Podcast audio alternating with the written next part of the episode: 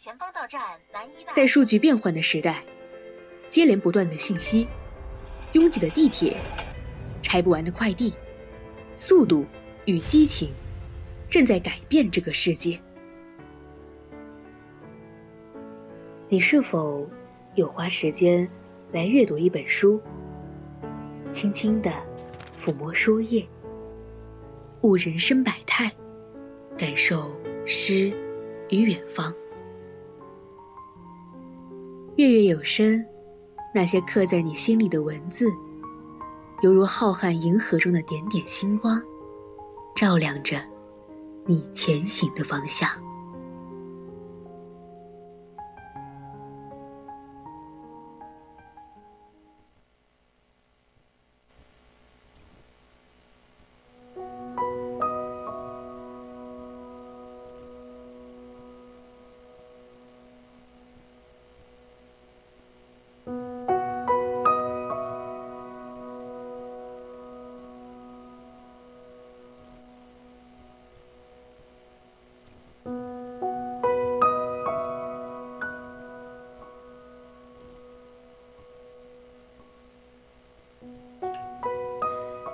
青春调频与您共享，亲爱的听众朋友们，大家晚上好，欢迎收听四川宜宾学院校园之声 VOC 广播电台。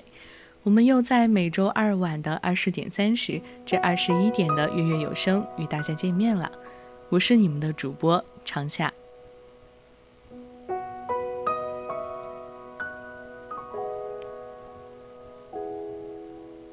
各位听众朋友们，在收听我们节目的同时呢，可以加入我们的 QQ 听友私群二七五幺三幺二九八，在这里可以和听友一起讨论，还有更多精彩内容和往期节目，都可以在荔枝上搜索 VOC 广播电台并关注我们。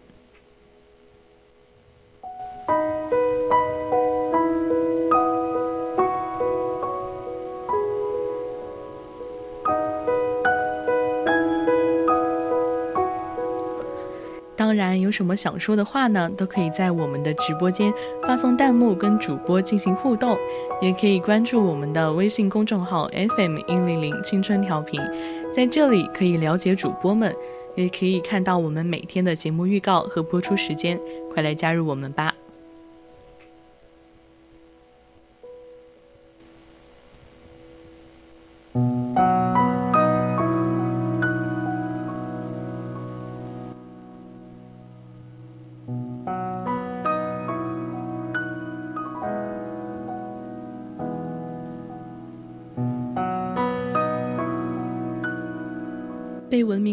着的人，多惯于世俗的繁琐，迷失而不自知。读三毛的作品，发现一个由生命所创造的世界，像开在荒漠里的繁花。他把生命高高举在尘俗之中，这时需要神灵的智慧和极大的勇气。所以，我们今天的主题就是三毛。骑在纸背上的灵魂。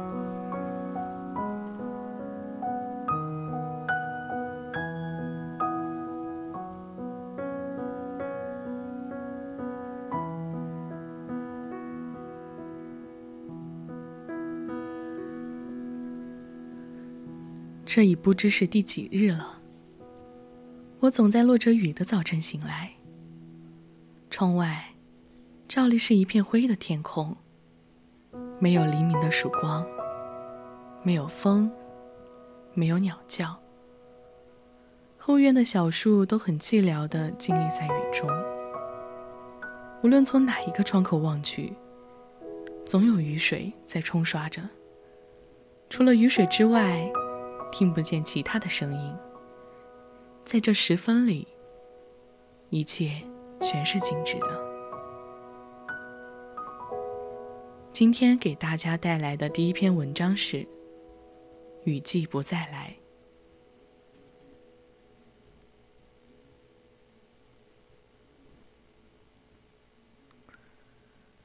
我胡乱时穿的衣服，想到今日的考试，想到心中挂念的凉，心情就竟无端的沉落下去了。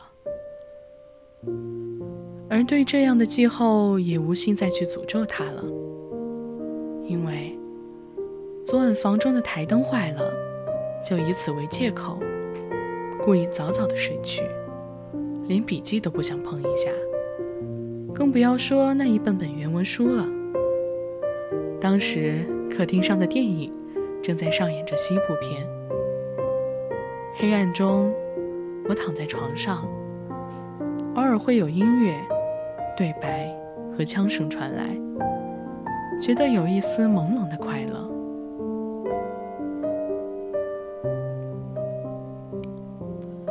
在那时，考试就变得不重要，觉得那是不会有的事，明天也是不会来的。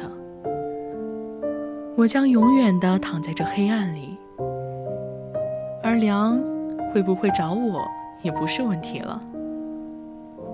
不过是这个世界在烦恼着我们，明白就会好了。我们其实真的就此分开了，这不过是雨季冲刷着我们的心绪罢了。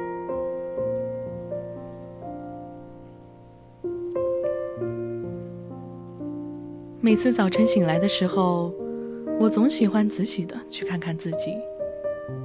浴室镜子里的我是一个陌生人。那是个奇异的时分，我的心境在刚刚醒来的时候，防设防不设防，镜中的自己也是不设防的。我喜欢一面将手浸在水里，一面凝望着自己，奇怪的轻声叫唤着我的名字。今日镜中的我不是我，那是个满面渴望着凉的女孩。我凝望着自己，追念着着凉的眼睛。我常常不能抗拒驻留在那时分里，直到我听见母亲或弟弟在另一间浴室里洗漱的声音。那时，我会突然自己进入该进入的日子和秩序，我就会乖乖的去喝一杯蜂蜜水。然后夹着有些凌乱的笔记本出门。今天早上要出门的时候，我找不到可穿的鞋，因为我的鞋在雨地中不好好走路的缘故，已经全都湿光了。于是，我只好去穿一双咖啡色的凉鞋。这件小事，使得我在出门的时候不及想象的沉落。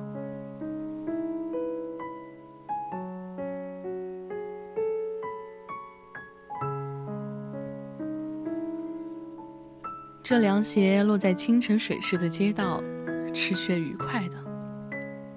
我坐了三轮车去车站，天空仍昏得分不出时辰来。车帘外的一切被雨弄得静悄悄的，看不出来什么显然的朗气。几个小男孩在水沟里放纸船，一个拾垃圾的老人无精打采的站在人行道边。一街的人车在这灰暗的城市中无声的奔流着。我看着这些景象，心中无端的升起一次疲惫来。这是怎样令人丧气的一个日子啊！下车付完钱时，我弄掉了笔记。当我俯身在泥泞中去拾起它，心中就乍然的柔软无力。起来。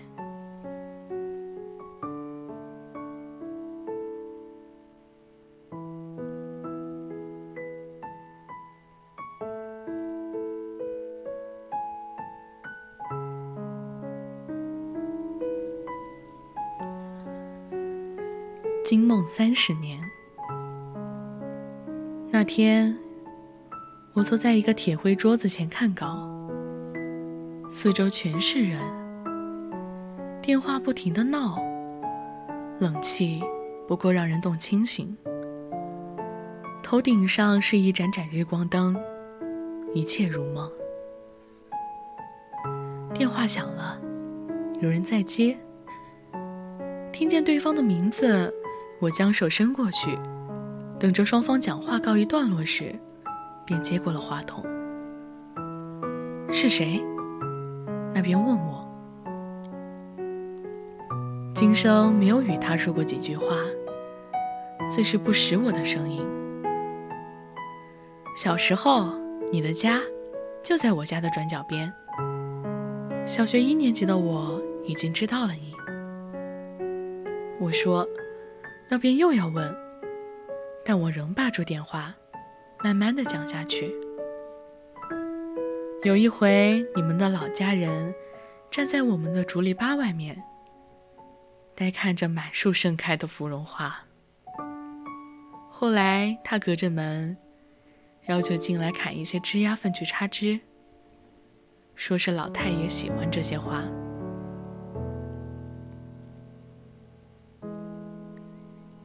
后来，两家的芙蓉都在谢开了好多年，我们仍不说话。白仙泳衣，我大喊起他的名字。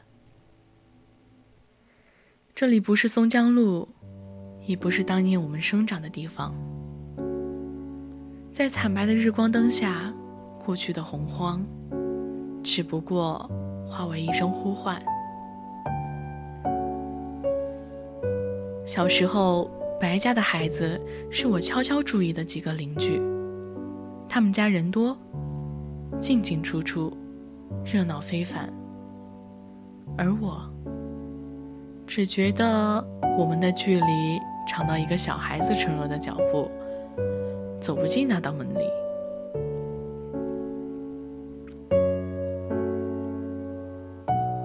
十年过去了，我们慢慢的长大。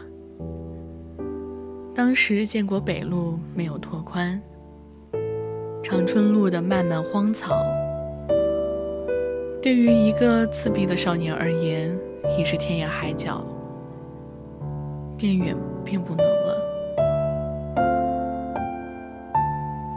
就是那个年纪，我念到了玉清嫂。黄昏，是我今生里最爱的时刻。饭后的夏日，便只在家的附近散步，那儿往往不见人迹，这使我的心比较安然。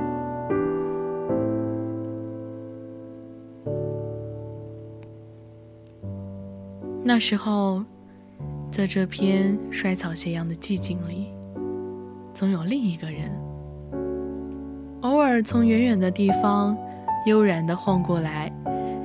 那必定是白先勇。那个时候，是有写了《谪仙记》的他。我怕他，怕一个自小便眼熟的人。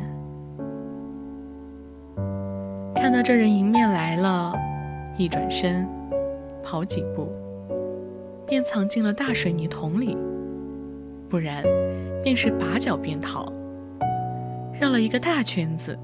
跑回家去。散步的人既是白先勇，还有我最爱的二哥茂良。他学的是作曲，也常在那片荒草地里闲闲的走。二哥和我是谁也不约谁，偶尔遇见了就笑笑。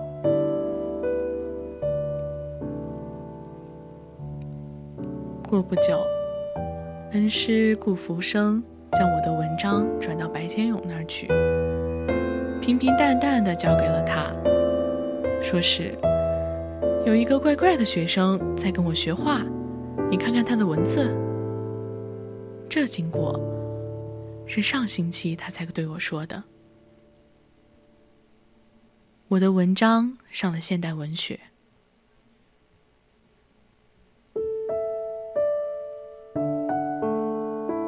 对别人说这是一件小事，对当年的我来说，却无意间种下了一生执着写作的那颗种子。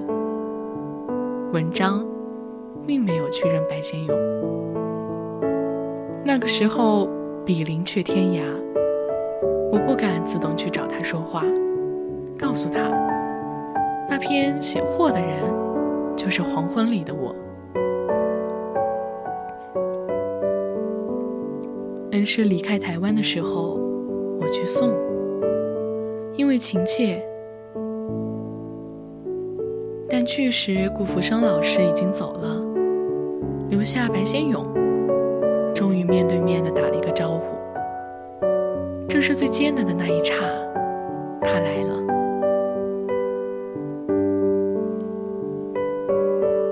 再来就是跳舞了。现代文学里，批作家们说又要开舞会，又加了一群画家们。白先勇特别跑到我们家来叫我参加，却又因心里实在是太怕了，鼓足勇气进去的时候。已经曲终人散，不知有谁在嚷：“跳舞不好玩，我们来打桥牌。”我默立在一角，心里很慌张，不知所措。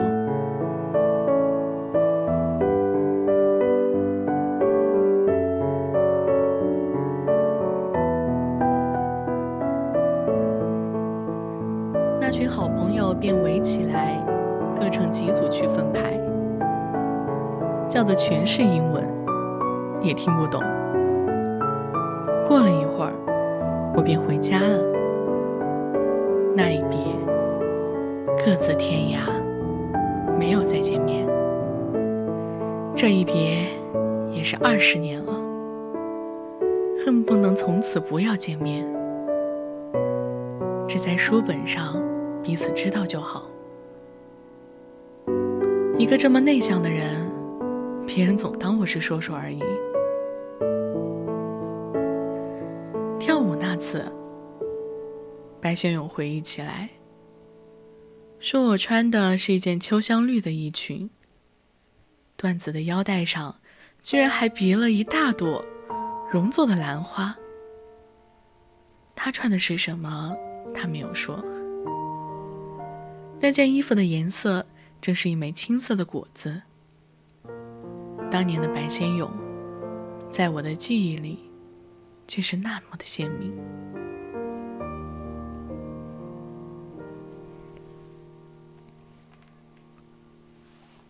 那时候的我，爱的是《红楼梦》里的黛玉，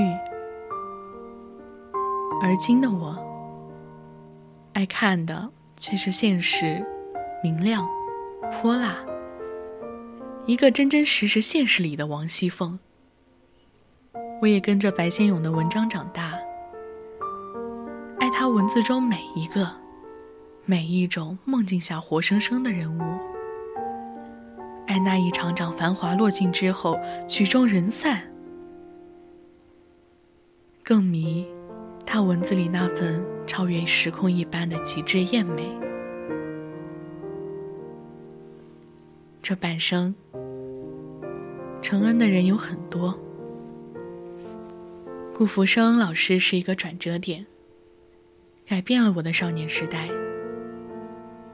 而白先勇，又无意间拉了我很重要的一把。直到现在，对每一位受恩的人都记在心中，默默祝福。又得走了，走的时候，台北的剧场。正在热闹的上演着游园，而下面两个字，请谢勇留给我。海的那边空了一年多的房子，开锁进去的一刹那，是逃不掉的惊梦。三十年前，与白先勇结缘；三十年后的今天，多少沧海桑田都成了过去。回想起来，怎么就只那一束盛开的芙蓉花，明亮亮的，开在一个七岁小孩子的眼前呢？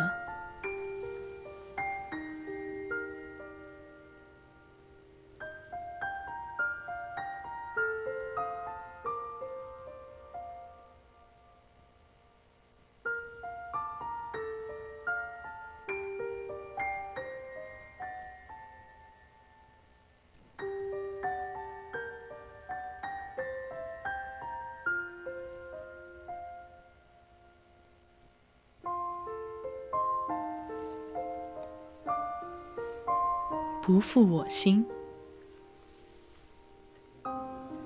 一次看刘墉的散文，说到白日光工作完，家人也都睡了，在夜晚的时光里，他喜欢一个人写写毛笔字，做几笔画，看本好书等等。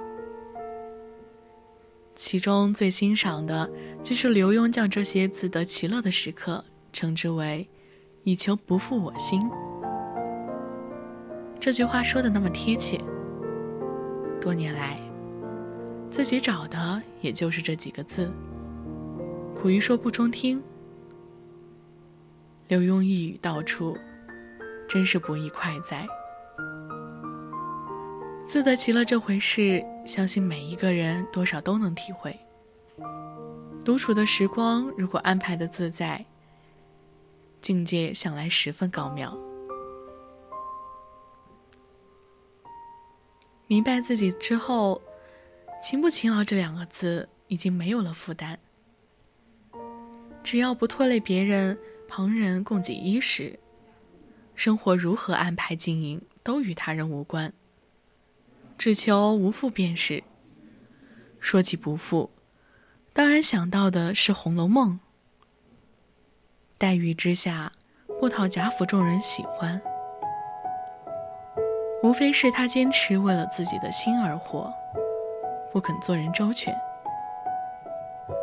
倒不一定是不会。宝钗从来不定心思，连结玉寡。只恐人前人后失了照应，这颗心才叫真苦。人们都说黛玉命薄，我却不如此看。起码对于自己，他是不负的。古人今人读书，大半为求功名，运气好的不但不病。破庙中，读着读着，尚有女鬼投怀送抱；那些身体差的，就只有拿个锥子刺骨，才能不打瞌睡。这种苦读求的是金榜题名、洞房花烛，说不定招为驸马，那更是锦上添花。书生从此鲜衣怒马，戏文中就不再提起继续读书。这写的太好了，不然就成了败笔。《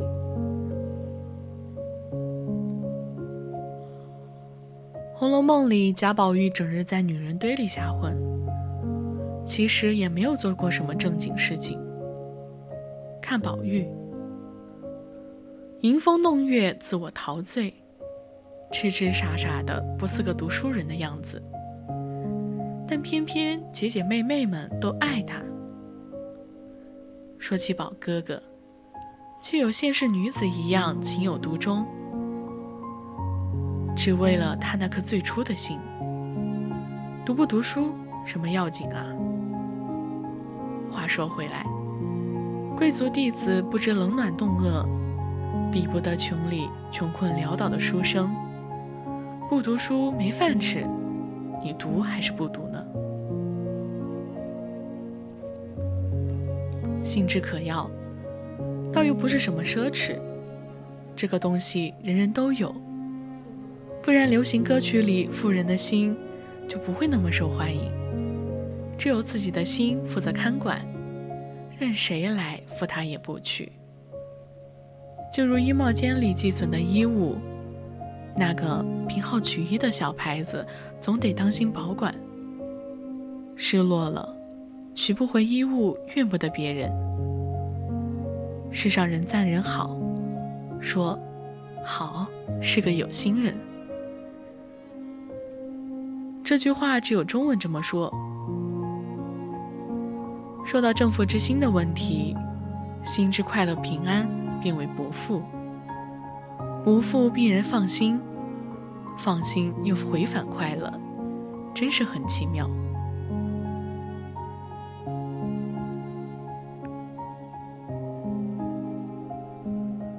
富人固然不可刻意，富己太多便是亏损。一次，朋友换笔名，取为吴心。看他神色凄凉，已无心许自己，如何折欢颜？劝着他改个名吧，只是黯然一笑。聪明人因伤心而弃心，算不得太聪明。佛家人要忘我，世人真的能做到忘我，还扶持了老佛爷，或者是佛爷如此舍身相劝，可见我佛慈悲，亦存苦心一片，是个有心之佛，并非无心。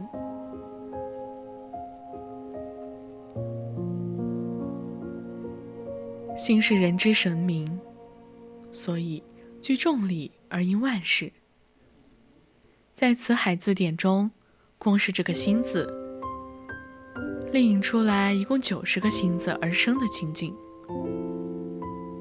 九十只只是被附定的词语，其中可幻化千兆个情情境境。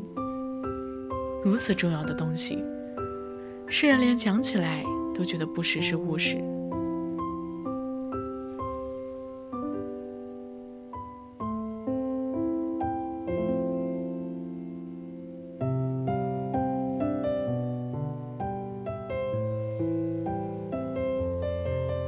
三毛是一个用生命去写作的作家，他的散文世界就是他散文化的生命世界。读解三毛的散文世界，既是读解三毛。散文形式对三毛来说，就是一种生命存在的形式。在这意义里，三毛的这种三毛体的散文，具有一种与众不同的特点。三毛一生追求的幸福，用语言是无法形容的。他这种幸福来自灵魂和身体上的自由，所以。他几乎遍布了世界各个角落，留下了那些脍炙人口的作品。三毛永远活在我们的心中，大家永远的记住了他。那么今天的月月有声到这里就要结束了。文章转载自网络，我是主播长夏，我们下期再见。